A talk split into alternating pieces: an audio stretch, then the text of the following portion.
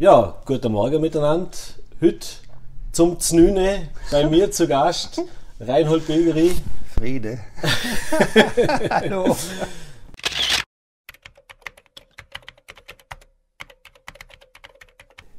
Ja, Reinhold, schau, dass du Zeit gefunden hast heute Morgen. Für dich, glaube ich, eine kleine unwirtliche Zeit, oder? Haben wir schon mal vor dem Vorgespräch gesagt, Nüne ist so nicht deine. Na, am Nüne schlafe ich normalerweise. Äh, tief äh, irgendwo im Nirvana. Weil ich ein Nachtarbeiter bin. Ich mache fast alles, was ich tue in der Nacht. Und darum brauche ich dann am Morgen eine kleine Zeit. Aber für, für, für ein voller Tee haben wir gedacht, also gut. Heute haust du den. Lass mich gehen mal jetzt. Wie, wenn du es ja gesagt hast, in dem Fall startet, den Tag ein bisschen später. Ähm, wie startet der bei dir? Was schaut denn bei dir so das Frühstück aus? Bist du ein Morgenmensch, das am Morgen ein Frühstück braucht, um den Start, im Tag starten? Es ist unterschiedlich. Also wenn ich, nein, es ist nicht unterschiedlich. Ich bin kein Morgenmensch, aber wenn ich einen Film drehe, muss ich ein Morgenmensch sein, weil da, da steht man um 5 Uhr auf oder um 4 Uhr ab und zu. Und das ähm, brauche ich ganz wenig. Ich brauche nur ein Wurstbrot oder Käsebrot, ganz einfach, einen Tee, trinke nie einen Kaffee und das langt mir. Und dann kommt erst der erste Zuckerabfall, so gegen Mittag. Mhm. Aber wenn ich Regisseur bin, bin ich eine Produktion oder Produzent, muss ich ja nur so machen, dann kommt schon die, die Vorteile. Ja. das heißt, es darf bei dir schon um ein Leberkässemmel oder sowas sein, also es muss nicht immer nur die gesunde Rohkostküche sein oder was auch immer. Also vor allem, wenn ich auf der Autobahn unterwegs bin oder so, x-mal ein Leberkässemmel. Also, ich mag das aus der Schulzeit früher, mhm. oder? Dort haben wir auch in der Zähnepause haben dann mit Marte Zwergkirch da haben wir einen Leberkässemmel geholt oder, oder so ein, Mayonnaise, ein Italiano das muss auch sein. Aber so ist eine Frau, die grandios kocht, vor allem italienisch und super gesund. Nicht bloß Bio, aber, aber, oder vegan sowieso nicht, sondern einfach äh, alles, was wirklich gut ist und was wirklich gesund ist. Und da bin ich gut aufgehoben. Das heißt, man kann sagen, du bist schon ein Genussmensch. Also das ist jetzt ja, also äh, vor allem den, im Alter kommst du dann drauf, dass man vorsichtig ist mit dem Körper mhm.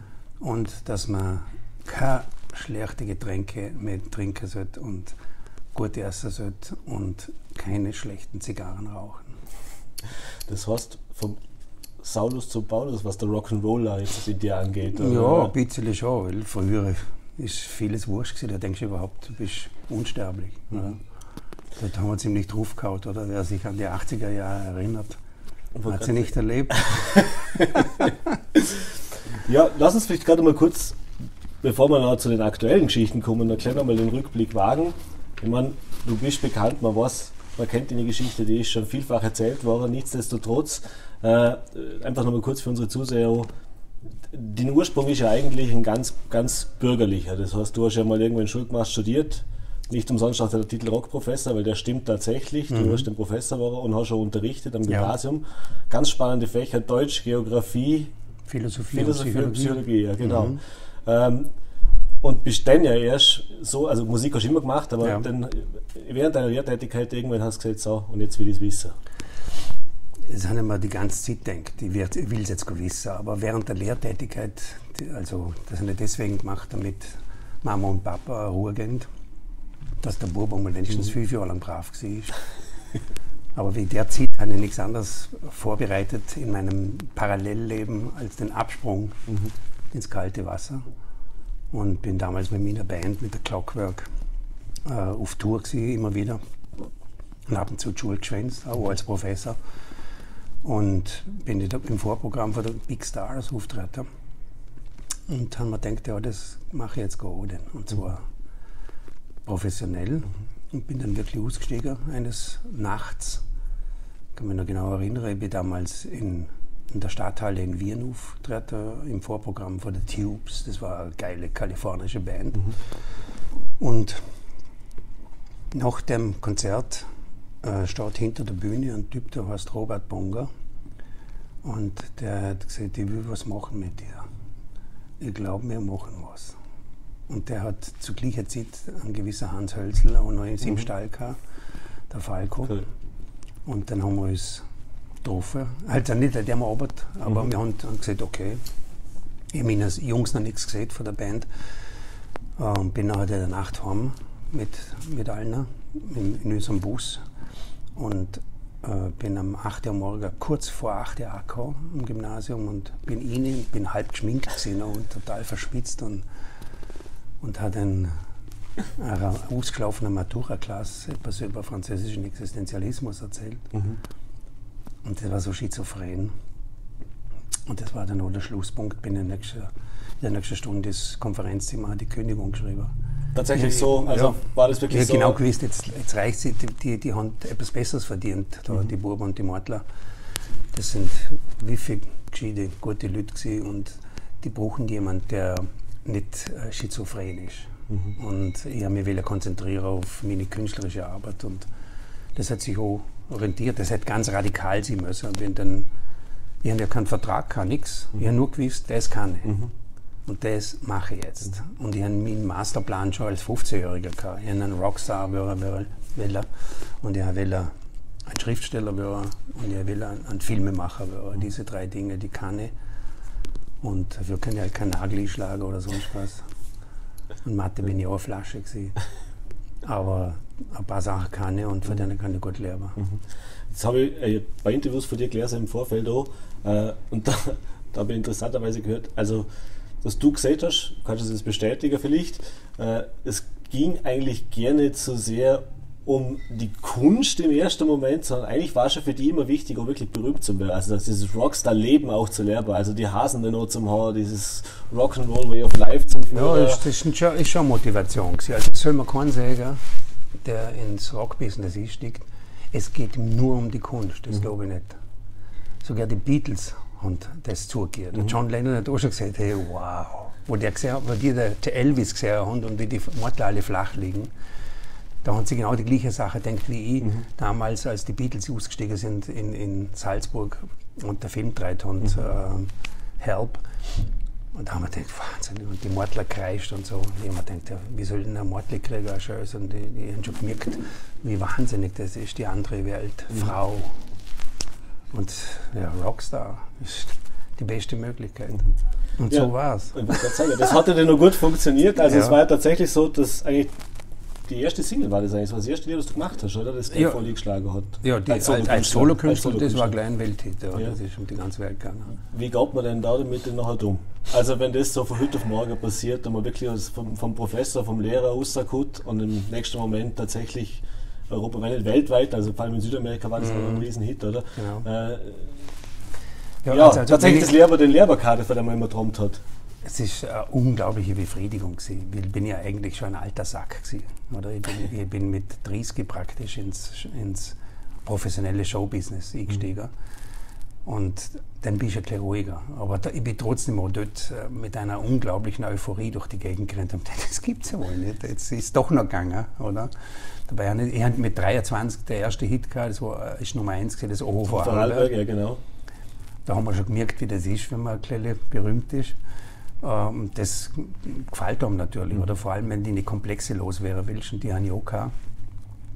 Und dann ist das ein angenehmes Vehikel und ein gutes Tool um halbwegs äh, wieder aufrecht durch die Welt zu marschieren. Oder? Und dann, wenn das wirklich noch passiert und du kriegst ja allem die Faxe aus Sao Paulo und Rio de Janeiro und Chile und Buenos Aires und was ich war überall, in, in, in Japan ist rausgekommen und in England.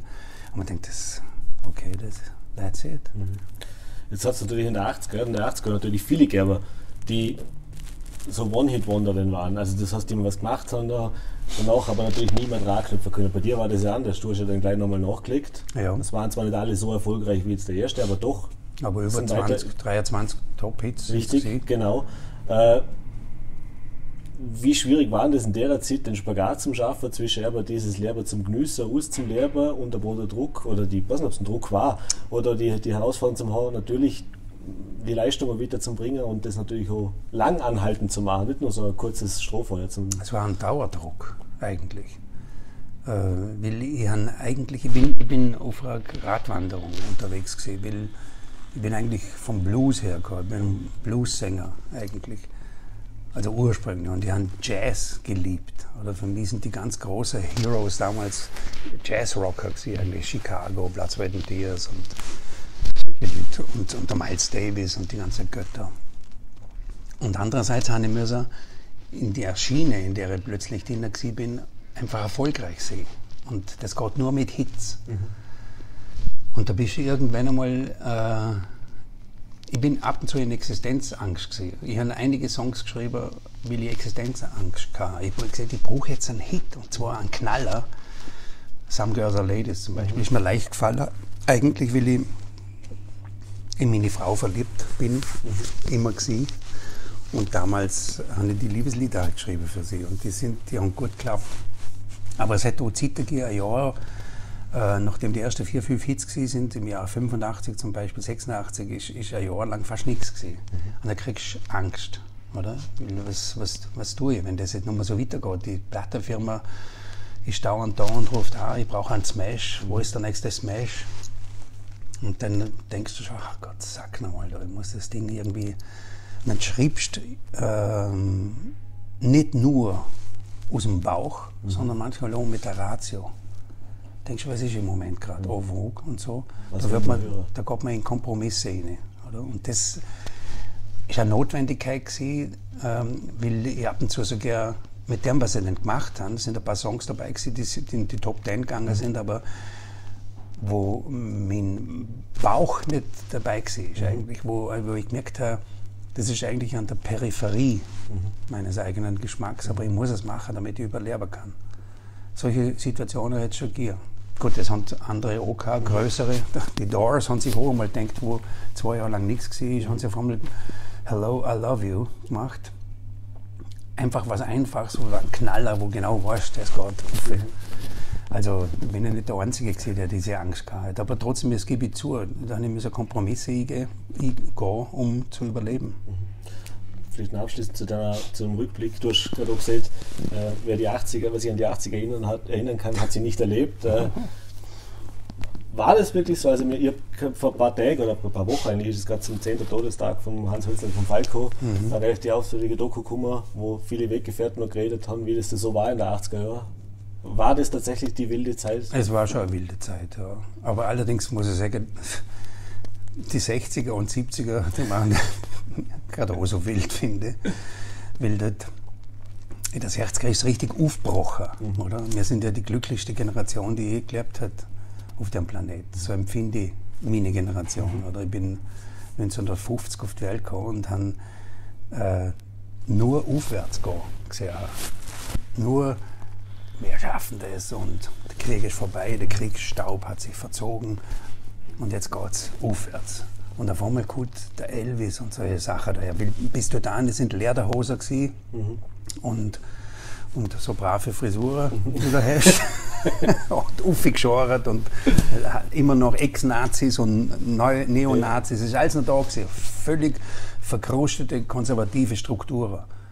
Und gegen das haben wir uns gewehrt. Mhm. Wir haben gedacht, so, Freunde, unsere Generationen vor uns, die haben, sind äh, für 90 Millionen Tote äh, zuständig, ja. verantwortlich.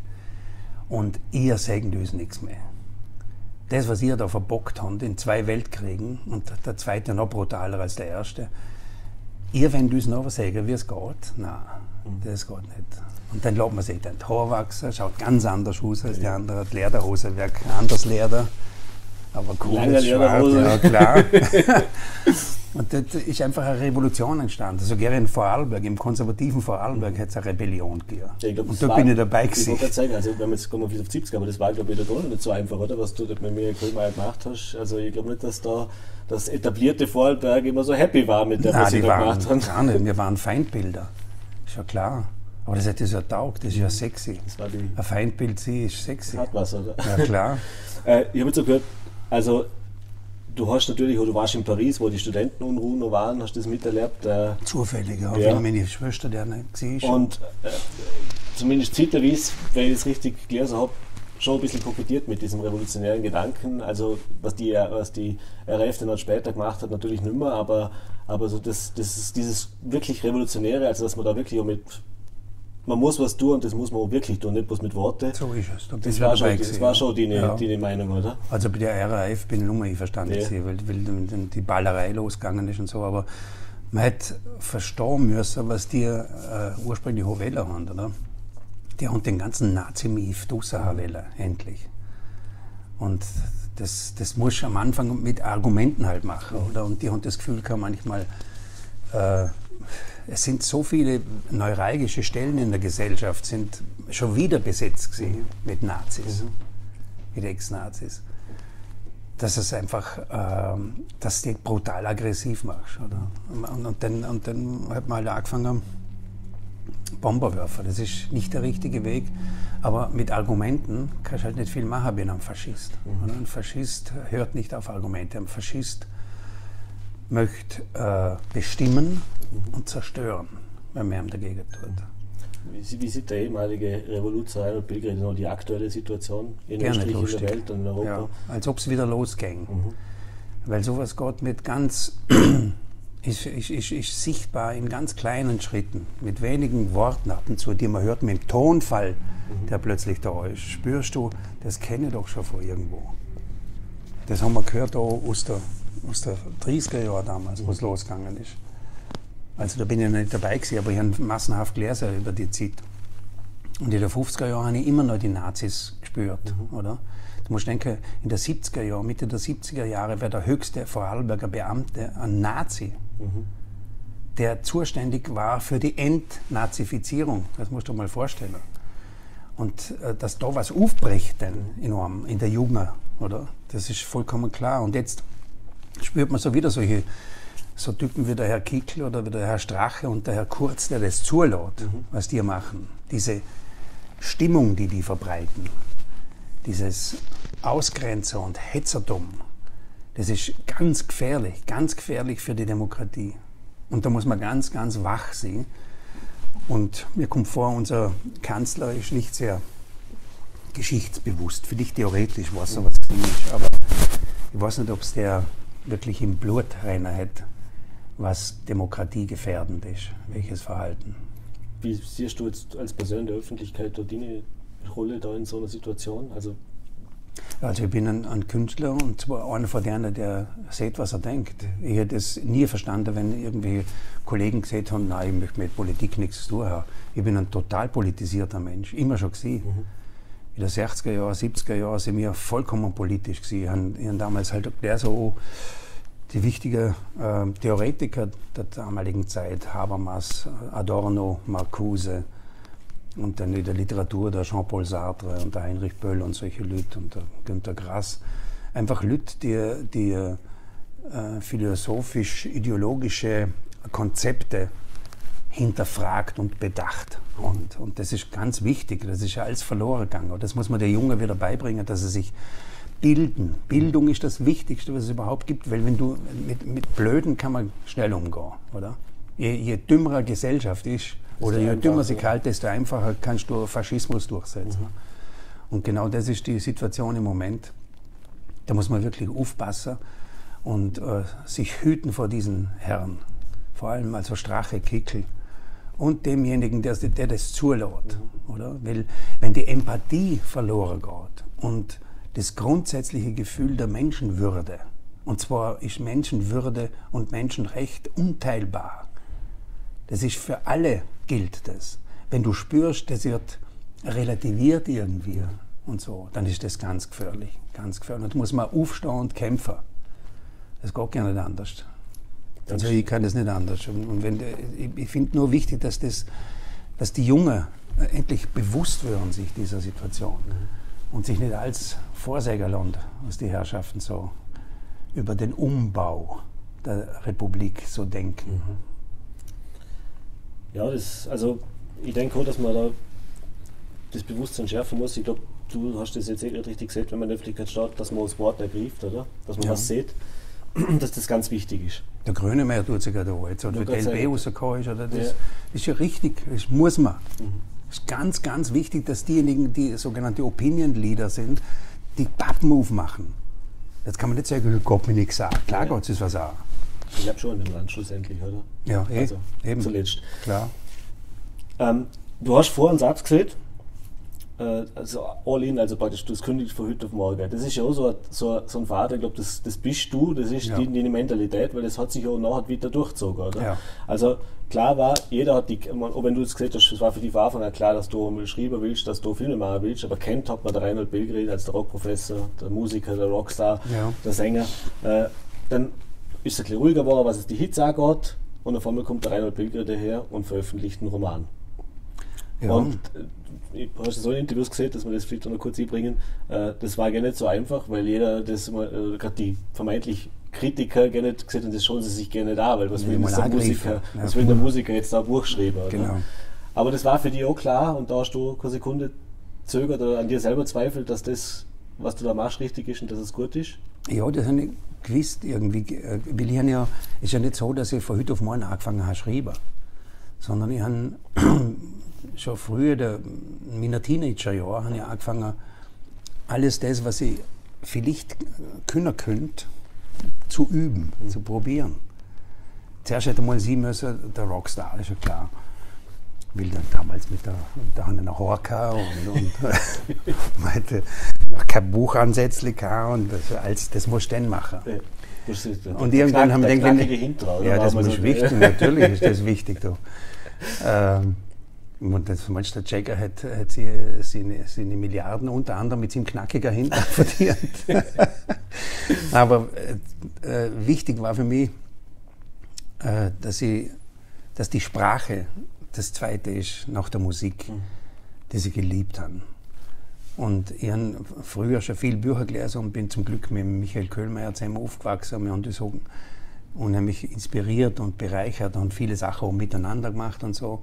Und der Michi, Michi war äh, eine wichtige, ähm, äh, soll ich sagen, Figur für mich der Inspira Inspiration.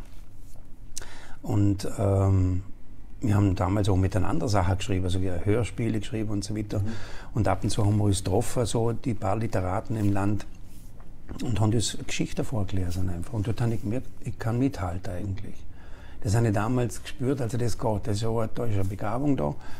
Irgendwann muss das äh, Da forcieren. muss es so raus. Ja, und dann, nachdem ich dann gemerkt habe, so Mitte der 90er Jahre, ähm, so das mit dem Rock'n'Roll, das mache ich natürlich weiter, aber nur mal für die Charts, sondern jetzt tue ich nur noch, was ich will, nicht was die Plattenfirma will. Ich habe weiter meine Bands, die haben ja jetzt noch eine Jazzband und eine Rockband. Und äh, in der Zeit haben wir gedacht, erstens einmal ist meine Tochter auf die Welt gekommen, da haben wir ganz äh, wirklich theoretisch jetzt einmal geplant, meine Frau und ich, wir möchten jetzt ein Kind. Jetzt- Und ziehen uns aus dem Showbusiness zurück, vollkommen. Sind ausgewandert, sind eine Weile lang in Italien gesehen und in Spanien und in und, und Amerika, je nachdem. Und haben, ähm, dort habe ich angefangen, mir das Schreiben dann wirklich intensiv beizubringen. Und dann bin für für meine Tochter da gewesen, vor allem. Ich will ein guter Vater sein. Und es hat sich auch ausgezahlt. Das ist ein starkes Wort. Körig geworden, ja. Und äh, wo dann der Roman rausgekommen ist, da sind einige nicht überrascht gewesen. Also der Miki hat schon gewusst, dass sie das drauf haben und ein paar andere haben es auch gewusst. Aber die, Öffentlichkeit aus und die äh, Journalisten natürlich haben gedacht, meine Güte, jetzt kommt der Das muss der schreiben, oder? ja, jetzt möchte er, und die in der Literaturszene, die haben gemeint, ja, jetzt möchte er noch in der Literaturszene grasen, hast eh schon genug verdient und so weiter. Und gesagt, nein, das, das ist ein Teil, ein ganz wichtiger Teil, mindestens die Hälfte von meiner künstlerischen äh, Seite. Und äh, das war für mich ganz wichtig, dass das endlich einmal ein schriftlicher Beweis war, dass ich äh, nicht nur ein Popstar bin oder sowas, sondern dass ich auch äh, andere Dinge im Kopf habe. Oder dass ich eigentlich ein Philosoph bin, oder das, was ich studiert habe, und dass ich ein, ein, ein Literat bin, dass ich schreiben kann. War das, war das zu dem Zeitpunkt so, dass dich das mehr geärgert hat oder hat dich das so mehr gereizt? Weil da sind wir ja wieder bei diesem Grenzgänger Revolution ein bisschen. Also, dass man sagen, und euch sage ich sehr schlecht. Gute Frage. Beets. Ärger und, und, und Euphorie, wo, wo ich nämlich gemerkt habe, dass es verkauft gut, oder? Das sind dann, und, und, und wo dann die Literaturszene plötzlich gemerkt hat, hey, das, Das muss man jetzt, glaube ich, lesen, weil der, der, damals der Papst, der Literaturkritiker, der Schmidt-Engler, der ist schon gestorben, der hat in einem Ö1-Feature, das gemacht war, ist über mich, mhm. Äh, gesehen, ja, das ist äh, ein Familienroman, der Atem des Himmels, in der Tradition von Fontane, Goncharov, äh, Henry James. Wo der das gesehen hat, da sind dann plötzlich ein paar aufgewacht. Mhm, ja. Das müssen wir, glaube ich, doch hinschauen. Und dann haben sie es angeschaut und so. Und, und, und, parallel zu diesen Kritiken, die dann gekommen sind, ähm, hat sich das Buch verkauft bis 70.000 Mal. Ja, schon 70.000 aus. Ja, das ist mhm. in der Hütte jetzt sowieso. Also, ja. das ist schon mal eine Hausnummer, musst du zuerst machen. Das musst du zuerst machen, ja. Und dann ist der Pieper Verlag gekommen und Bertelsmann Verlag gekommen und alles Mögliche. Und davon bin ich in der Literaturszene ja, und, dann, und dann war der nächste Switch. Ja, genau. Äh, so, und jetzt, das, jetzt muss ich der Filmemacher werden, ja. oder? Und das und sind wieder diese Hürden. Ja, ja. Und das war ja auch so eine Geschichte. Äh, das hat man zwar schon drüber geredet, aber wenn das wissen noch nicht alle, aber das finde ich auch sehr beeindruckend, ehrlich gesagt. Äh, wieder all in, weil jetzt kommt der Reinhard Bilgrede her und sagt, er will sie Buch verfilmen. Da standen natürlich die Investoren und Sponsoren und äh, Produktionsfirmen jetzt nicht gerade Schlange, nehme ich mal an. Ja. Und es war ja so, dass du da wirklich gesagt hast, so, und jetzt riskiere alles. Und es ist ja so weit gegangen, dass du bis zu deinem Hus alles verpfändet hast. Also hast du wirklich gesagt, das muss, also das war so, entweder funktioniert das genau. oder wir haben wirklich ein Problem. Und genau. du warst aber überzeugt davon, dass das funktioniert. Genau. Dazu zwei Fragen. Erstens einmal, äh, was hat Familie dazu gesagt in dem Moment? Und die zweite Frage natürlich auch, wie lange hast du darüber nachgedacht? Oder war das auch so eine Entscheidung zum sagen, ach so, ich muss den Film jetzt einfach machen? Das war klipp und klar, von vornherein, klar. Ich habe ja zuerst das Drehbuch geschrieben. Mhm. Ich wollte den Film sofort machen. Ich habe das Drehbuch geschrieben und das ist gut angekommen. Dann bin ich in Wien bei der Vega-Film gesehen. Das ist damals die Firma, gewesen, die am erfolgreichsten war eigentlich und die den Haneke gemacht hat, die mhm. Haneke-Filme. Und die haben gesagt, ja, das möchten wir machen. Aber mit einem deutschen Regisseur, du hast ja nie Regie geführt. Das, wir können da nicht 4 Millionen anvertrauen. Für einen First-Time-Director mhm. ist das ein, ein Risiko. Da kann ich nicht einmal böse sein, oder? Mhm. Und, und, dann sind sie mit mir nach Berlin geflogen zuerst und haben Co-Produzenten mir vorgestellt. Mhm. Und die haben gesagt, ja, das möchten wir unbedingt machen. Dann hat einer in München, der Sohn von der Iris Berben, mhm. der wollte seine Mama dienen als das, äh, als die Hauptfigur, was auch okay gewesen wäre mhm. natürlich, und sie ist ein höchst erfolgreicher Produzent. Ähm, dort habe ich gemerkt, aha, es funktioniert also offensichtlich. Weil wenn die erfolgreichsten Produzenten in Deutschland den Stoff haben mhm. und in Österreich auch, aber halt ohne meine Regie, mhm. Dann könnte es wirklich gehen, oder? Und dann haben wir gedacht, okay, okay ich schreibe jetzt den Roman. Mhm. Dass alle wissen, der schöpft wirklich aus dem Vollen. Mhm. Also wenn der dann einen Roman ohne eine bringt und der noch ein Bestseller wird, dann kriege ich vielleicht das Geld zusammen. Mhm. Dann ist es ein Bestseller geworden, bin ich wieder hausieren gegangen bei der österreichischen Filmförderung und die haben das einfach nicht glauben wollen. Mhm. Die haben gesagt, das geht nicht, ein First-Time-Director da, da, fliegen ja Häuser durch die Luft da und, und Lawinen. Es ist ja nicht so, dass das eine einfache Produktion ja, aber wäre. Das ist ja nicht ein Kammerspiel, ja. sondern geht es zu, Hollywood-mäßig. Und dann haben wir gedacht, ja, Ablehnung, Ablehnung, Ablehnung. Und denkt, ja, jetzt müssen wir alles riskieren. Und weil du fragst die Familie, das waren meine Komplizen. Mhm. Das war ein Banküberfall. ein unblutiger. die Laura und die, und die Beatrix ja, und wir waren von vornherein sicher, wir müssen das machen. Mhm. Und wenn man unter Druck kommt, nachher. Aber wir haben das ja so aus dem Fenster gelehnt jetzt, dass man den Film machen wollen. Wir müssen da durch. Mhm. Und da kommst du dann vor, als ob laut brüllend auf eine Klippe zurennst, zu dritt, und dann fliegst du raus und schaust hoffentlich das funktioniert. Hoffentlich kommt auf Flügel oder vielleicht passiert irgendein Wunder oder was. Jedenfalls sind wir einfach Geldsammler gegangen. Mhm. Und da hat es unheimlich liebe Leute gegeben, Unternehmer, Vorarlberg Unternehmer und auch aus Liechtenstein, die, die diesem, dieser Besessenheit irgendwo gefolgt sind. Das hat ihnen auch taugt, weil es so Pioniere waren. Mhm. Die, die, die, ein Unternehmer weiß schon, was das ist wenn du großes Risiko gehst. Mhm. Und die haben auch gewusst, das ist ein Risikoinvestment. Oder? Aber sie haben sich anstecken lassen Und äh, unter anderem deswegen, weil wir alles riskiert haben. Mhm. Oder? Wir haben ja das ganze Hab und Gut riskiert und einen, einen, einen riesen Kredit aufgenommen und den belehnt mit unserem Haus. Also wir wären unter der Brücke gestanden, wenn das schief gegangen wäre. Ja, ist aber nicht schief gegangen. Ja, wie wir jetzt im Nachhinein Gott sei Dank wissen. Äh, das war ja dann tatsächlich, die, im Prinzip war es ja wirklich eine Familienproduktion nachher, oder? Ja. Also Beatrix hat eine Hauptrolle gespielt und die Tochter hat tatsächlich das erste Mal eigentlich auch genau, das erste die, Mal. Die, die Filmluft geschnuppert, oder? Genau. Wie wir jetzt im Nachhinein wissen, war das offensichtlich auch nicht die falscheste Entscheidung in ihrem Leben, oder zumindest hat sie danach äh, den Weg ja weitergeführt. Genau Wer, die richtige Entscheidung. Ja. Während der Produktion oder, oder nach, oder anders gefragt, als der Film dann fertig im Kasten war, und wir wissen alles, hat dann die Premiere auf der Seebühne gegeben, äh, da wird es davor schon Screenings gegeben haben natürlich, wo sich die Leute dann schon angeschaut haben, mhm. da schon mal schon erstes Feedback hat, aber äh, wie Nein, groß? komischerweise kein, äh, kein Screening vorher. Ah, nix, nix. Ich bin äh, einen Tag vorher noch in München im Studio geguckt mhm. und habe noch die letzte äh, Schalthebel äh, bedient, äh, was Ton und, und, und Bilder anbelangt. Mhm. Und am, am, am, nächsten Tag sind wir mit dem fertigen Film daher, der hat da niemand gesehen. Okay, also und hatten vor 7000 Leuten eingestellt. Okay, dann, dann, dann wird mir die Frage sein, nochmal ein bisschen, äh, noch ein bisschen mehr mhm. aussagekräftig. Wie fühlt man sich denn da davor? Also wie viel Nervosität war denn da wirklich da? Oder in, man, du bist schon überzeugt, dass du siehst oder stehst schon da, dass du überzeugt bist, dass das, was du machst, schon Klar. gehörig ist. Aber nichtsdestotrotz ist ja das dann der Zahltag, das ist der Tag der Abrechnung sozusagen, wenn das präsentiert wird, äh, jetzt oder nie. Ja, das ist ein äh, ambivalentes Gefühl, äh, nämlich man hat selber das Gefühl, wenn man den Film anschaut, und ich habe ihn hundertmal schon gesehen, habe, es funktioniert. Mhm. Die Proportionen stimmen, der, der Rhythmus stimmt. Und, und, die Leute, die mitgeschafft haben, die sind auch berührt schon gewesen, und das ist ein wichtiges Zeichen. Äh, und andererseits die Angst. Denken die anderen auch so, wenn die das sehen? Äh, die Angst ist immer da.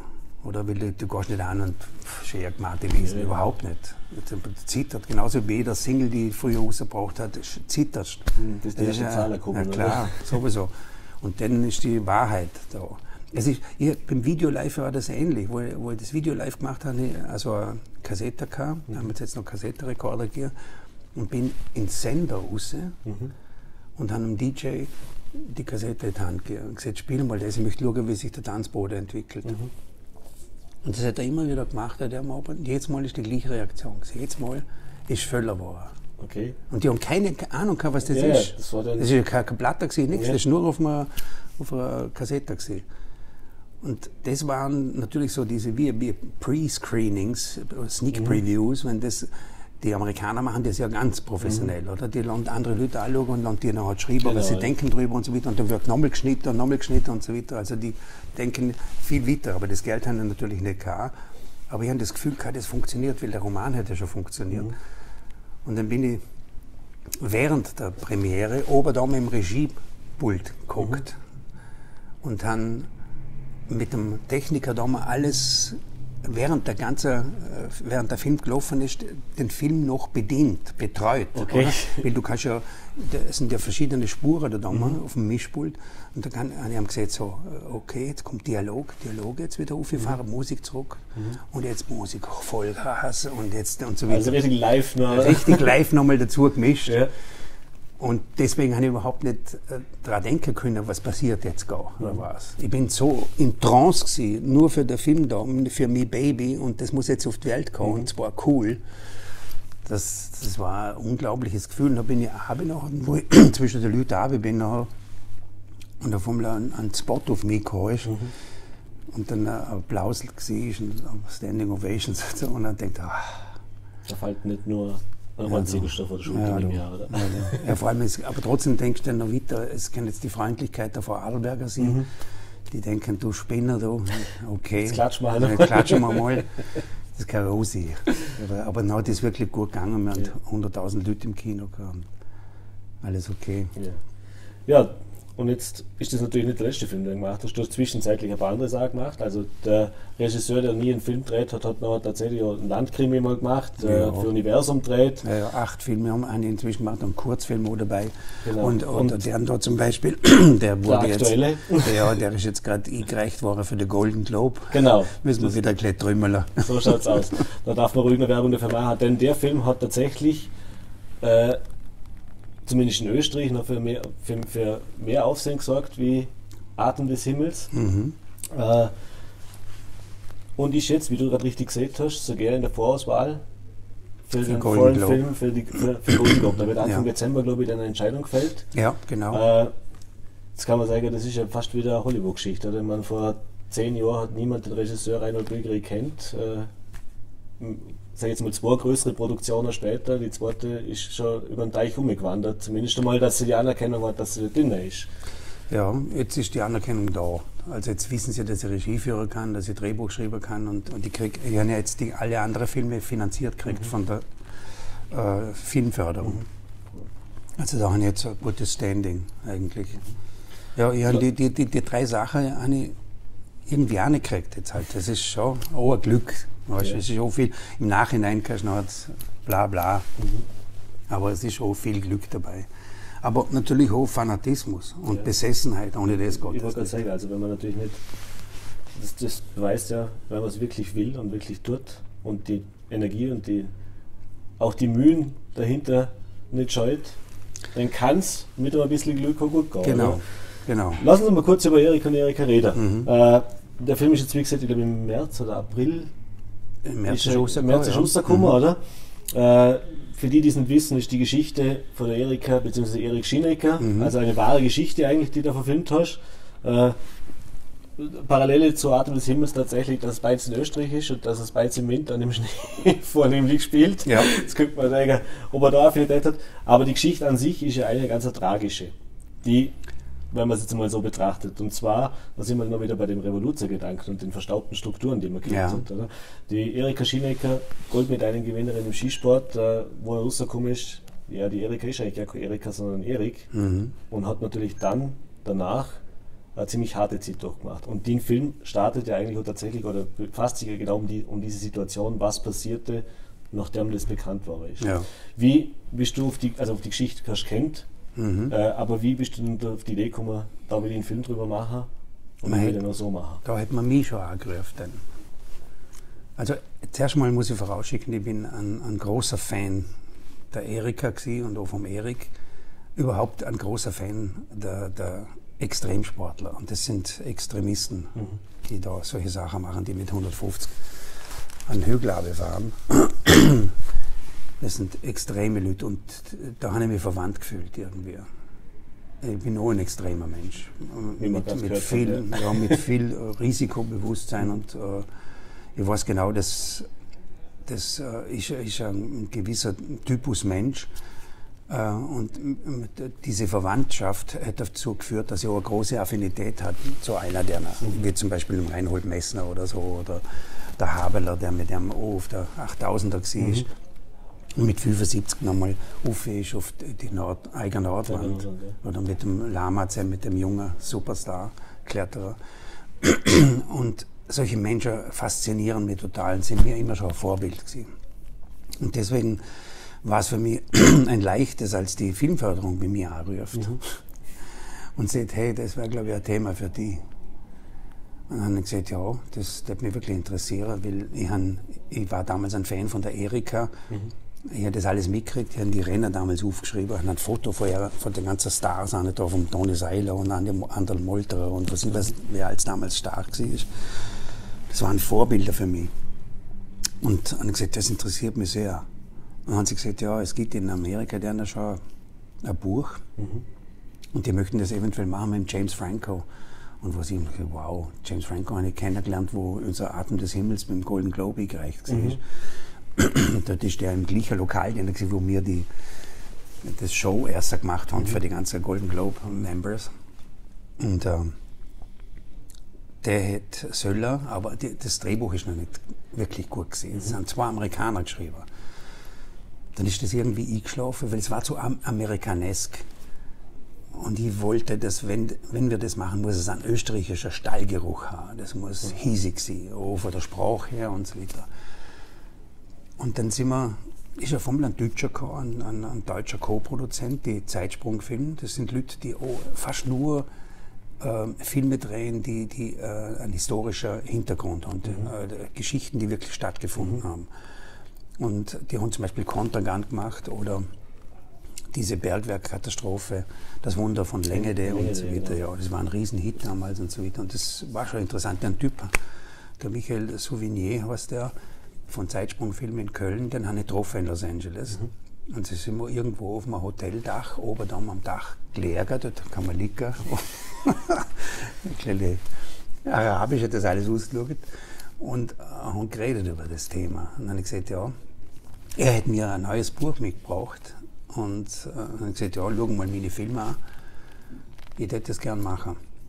Und dann hat er, das, hat er meine Filme angeschaut und gesagt, ja, das ist genau die Handschrift eigentlich, die wir brauchen. Und dann sind wir zurück nach Europa und dann haben wir da das fertig konzipiert und mit der Lotus Film, die auch sehr seriöse Filmproduktionen machen, äh, haben wir dann das auf die Beine gestellt. Dann haben wir den Schieniker kennengelernt und dann haben gleich von Anfang an gesagt, du, ich bin ein Riesenfan von dir. Mhm.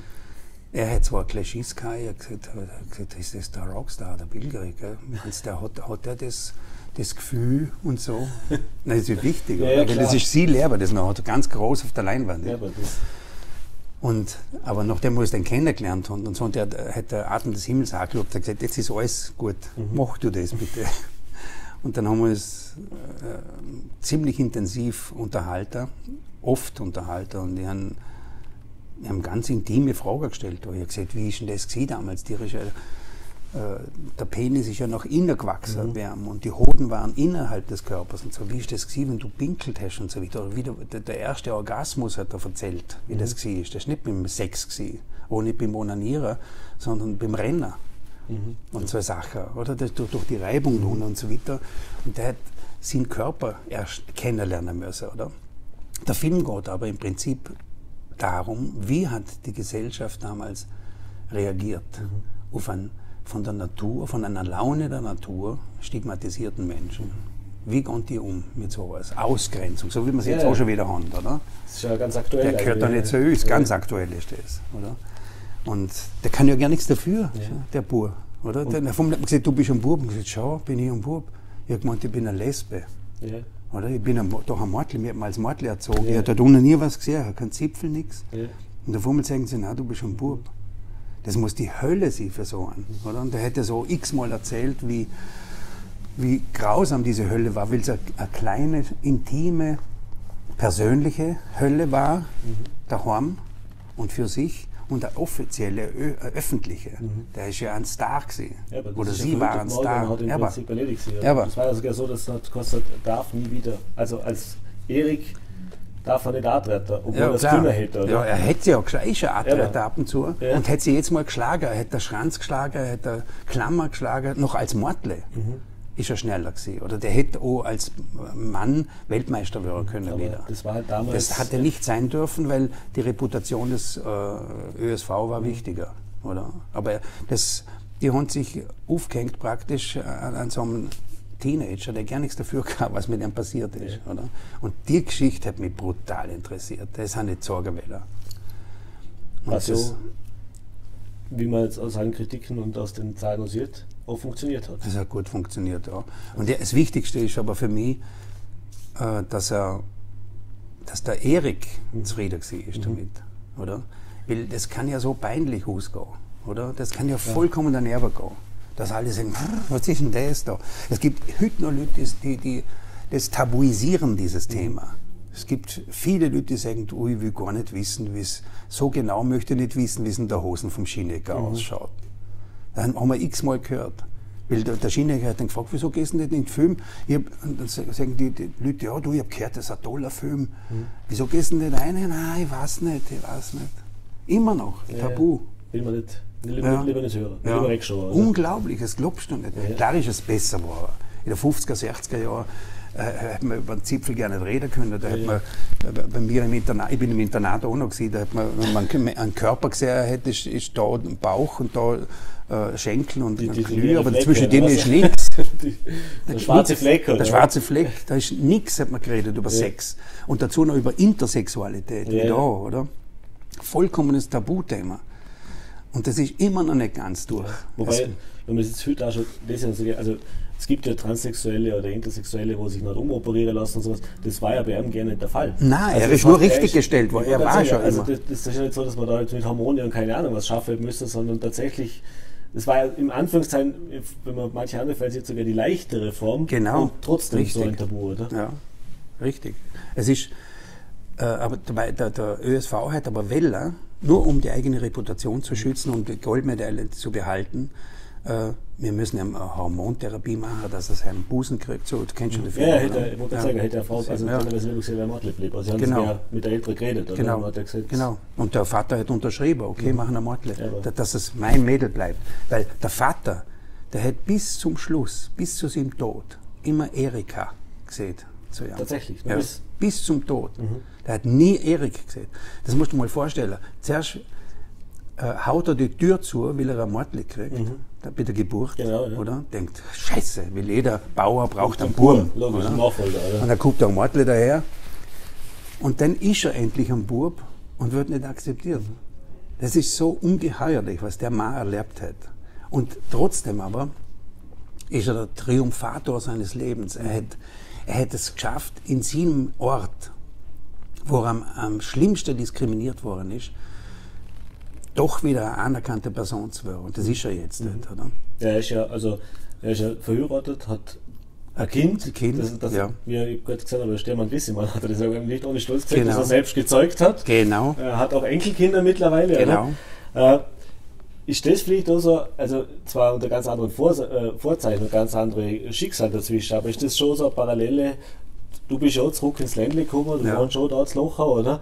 Also bist schon da wieder daheim äh, zum Soldat einer Zoger, weil da gibt es natürlich auch jede Menge Neid, da gibt es natürlich auch jede Menge. Äh, Das muss man äh, sich verdienen, Missgunst, na klar, das muss man sich verdienen, oder? Auch die Feinde auf Voll.at. hey, Jungs, hi there. ja, sicher, aber ich, ich wohne in Finnland, ich bin in Lochau, ich wohne Ja. jetzt da in, in Vorarlberg und in Wien und in Los Angeles, also je nachdem, wo die Arbeit ist und wo die Sehnsucht uns hintreibt. Das ist ja das Schöne, dass man sich dann irgendwann nur erklärt. Ich bin ein Freelancer. Bevor wir zum Schluss kommen, lassen uns vielleicht noch kurz darüber reden, was, ich meine, jetzt wissen wir, da ist jetzt natürlich ein Augenmerk drauf, logischerweise, je nachdem, was im Dezember rauskommt, wird das natürlich noch ein bisschen länger die beschäftigen jetzt, Ja. das Projekt. Aber, äh, so wie man die kennt, wird natürlich jetzt auch kein Stillstand sein in der letzten Nein. Zeit, sondern da wird natürlich schon eine andere Sache in dem Kopf und anschwirren. Äh, einen Punkt habe ich gelesen oder gehört da, äh, ein Traum von dir für einen Film wäre Magellan. genau. Seit 30 Jahren. Ja. sieht die, der Stefan Zweig gelesen an, das, die Biografie von Stefan Zweig. Magellan, ein Mann und seine Tat. Weil das ist der größte Extremist aller Zeiten. Zusammen mit Neil Armstrong und einem Buzz Aldrin und einem Michael Collins. Ich habe gerade den Film gestern wieder gesehen. Äh, diesen, der ist der erste auf dem Mond. Ja, gewesen, ja. oder? Das ist ja noch wahnsinnig eigentlich. Aber trotzdem, der Magellan ist zu einer Zeit mit, mit fünf Nussschalen, sozusagen ganz kleine Schiffe, um die Welt gefahren. Er hat als erster bewiesen die kopernikanische Wende, empirisch bewiesen, dass wir auf einem Planeten leben und nicht auf einer Scheibe. Und hat damit die Türen zur Neuzeit aufgestoßen und die Aufklärung intensiviert. Und das muss einfach gezeigt werden. Es muss vielleicht wirklich so ein, ein Vorarlberger wieder daherkommen. Und das mal endlich Der machen. endlich oder? ein- äh, will, will dem ist nie ein Denkmal gesetzt worden. Ja. Aus ganz blöder Grund, weil er, er ist ein Portugiese, der unter spanischer Flagge gefahren Was schon mal ganz schwierig ist. ganz schwierig. Und wenn du in Lissabon bist, da siehst du nur der Vasco da Gama Ja. auf dem großen, auf der Sta äh, als Statue stehen. Magellan ist ein Problem, oder? Weil er wird als Verräter gesehen, aber der König von äh, Portugal damals, der hätte der hätte ihn nicht gehen lassen wollen. Der, hätte, der, der hat Magellan gesagt, bitte, gebt mir die Möglichkeit, ich sage wie man im Pazifik kommt. kommt. Da gibt es einen Durchgang in Südamerika. Und dann hat er gesagt, nein, das gibt's nicht. Die, die Südamer der amerikanische Kontinent ist vom Pol zu Pol, Oh, ja. da kommst du nicht durch. Und dann hat er gesagt, ja gut, wenn er nicht wendet, dann hat der Ding noch was gesehen, der König von Portugal. Weil der, der Magellan ist, hat äh, ein Bein gehabt, das halb steif war. Mhm. Und äh, das hat er in vielen Schlachten, die er für den portugiesischen König geschlagen hat, in Indien und in Afrika, hat er sich das geholt. Und dann sagt der König am Schluss noch zu ihm, und by the way, sozusagen, soll ich denn einen Krüppel auf meine Meere schicken? Und dann ist er gegangen. Weißt du, du kriegst viel Kraft. Ja. Das, Kriegst du das, sind wir viel. wieder, das sind wir wieder beim Revolution. Genau. Euch, oder oder? die, die, diese Leute, die sagen, ja, Pilgerin, ja. Was hast du denn schon wieder? Ja. Das gibt mir Kraft, Ja. weißt? Ist nicht so, dass man uh, irgendwas, Ja. sondern deren da, oder? ähm, und der hat den der spanische König kennengelernt und der ist 18 Jahre alt gewesen damals, der Karl V. Ein wilder Hund eigentlich. Der gar nicht richtig Spanisch können hätte, weil er ein Österreicher, ein, ein holländischer Österreicher war, ja, ja. Habsburger. Ja. Und der hat ihn dann finanziert. Der ist atemlos vor dem Magellan gestanden, vor diesem braungebrannten Desperado, der ihm gesagt hat, wir müssen da raus und ich zeig dir, wo die Gewürzinseln sind und wir werden die Portugiesen und, und so weiter. Oder? Und das hat ihm so taugt, die Kraft von der Ma, die Besessenheit von der Ma. Der hat sich so anstecken lassen, dass er es gemacht hat. Das heißt, Das gibt's ist da schon, ist, ist das jetzt, ist das, ich habe mal ein Drehbuch geschrieben jetzt. Das wollte ich gerade sagen, gibt es da schon was dazu? Also, Ich habe ein Drehbuch geschrieben und das, das, das wird jetzt weiter bearbeitet, aber wir sind jetzt, ich, ich bin mit einer Firma gerade dran und ich würde das, aber das sind 20 Millionen, Ja, oder das sind nicht bloß 4 Millionen, sondern 20 Millionen. ist der nächste Schritt, Der ja. nächste Schritt, das ist ja noch wahnsinniger, aber ich würde das gern machen mit dem, äh, Javier Bardem zum Beispiel als Magellan. Mhm. Der ist, der, der damals äh, beim James Bond Bösewicht Mhm. war, der mit der Lisa Ohr, ein super Schauspieler, ein Spanier. Das wäre eine Glanzrolle für den. Und äh, Christoph Walz und so, den Christoph kenne ich schon seit 30 Jahren. Mhm. Ich glaube schon, dass der auch mit tät, aber jetzt müssen wir zuerst mal das überhaupt finanzieren können. Das ist es. Und dann habe ich noch zwei andere Drehbücher geschrieben, vom Christian Mehr, äh, Romane, die habe ich in Drehbücher umgewandelt. Das eine ist Die letzte Insel und das andere äh, der Deal mit dem Universum. Ja, und dann mache ich noch, bin ich in Vorbereitung mit dem Uli Bre einen Tatort zu machen. Also ich habe genug zu tun. Langweilig wird es nicht. Und Musik machst du ja nebenher immer. Ja, vor. Also die das Konzerte spielen wir mit der Rockband und Ja. mit der Jazzband, in, demnächst in Wien, in Baden, in Niederösterreich, keine Ahnung wo überall. Das ist so zwischendrin so, das ist so wie ein Saunaabend. Ist, ist das so mittlerweile so, wo du sagen kannst, das ist so das, das Hobby, wo man ja ein bisschen zurückziehen kann, wo ich sage, ja, Ja, vor allem das Buch hier für, einfach. für, fürs, für Seelenheil Genau. oder keine Ja, Ahnung. ist schon, mal, mal, Ja. ist schon gut, Seelenheil. Ich, gut, ich bin sowieso zwar, äh, ich bin sowieso äh, äh, in einer glücklichen Situation mit meinen zwei Mortler. Oder das ist, da ist Seelenheil genug und Streichleinheiten. aber, aber Rockmusik oder Jazz, ein Jazzkonzert oder sowas, es ist einfach live immer das Geilste, was es gibt. Eh klar, weil da bist du mit Leuten zusammen, oder? Schreiber ist eine einsame Geschichte. Mhm. Und Regieführer, der ist kommunikativ und ist auch wahnsinnig schön. Aber das, was halt am Orgasmus am nächsten kommt, ist halt ein Rockkonzert. Das sagen einige, ja. Ja. Die vor der Kamera wäre für die nie eine Option gewesen. Weil eigentlich würde man jetzt erwarten, ein Rock, also ein Sänger oder ein Musiker oder ein Künstler, das sind ja eigentlich ein bisschen narzisstisch. Also die auch selber. Die kannst auch- ruhig sagen, oder, okay. Gehörige Narzisst. Also das heißt, die, die sind ja nicht so ungern im Rampenlicht. Als Ja. Regisseur bist du ja jetzt nicht unbedingt so im Rampenlicht. War die Schauspielerei vor der Kamera, war das nie ein Thema für dich? Nein, da bin ich, will jetzt viel nachdenken. Ist nicht gut. Als Schauspieler musst du in der Figur drin stecken. Ganz tief drin. Da musst du alles vergessen. Da darfst du nicht denken, äh, äh, den, den zweiten, der in dir steckt, oder den vierten, fünften, der in dir steckt, mhm. und sagen, bin ich jetzt gut oder was? Achtung, ich spiele. Nein, no way. Und das ist auch bei der Musik das. Weißt, wenn ich rausgegangen und spiele, bin, bist sofort eingetaucht in die Musik und, und da denkst du nichts mehr. Da, bist du noch, da gehst du einfach auf einen Abgrund dazu oder, oder in den Himmel Ja. oder irgendwo eine, Einfach Vollgas. whatever. Vollgas. Und es muss ein Schauspieler auch. Und ich, als, ich habe ja selber mal in meiner Fernsehshows habe ich mal zwei, drei Mal gespielt.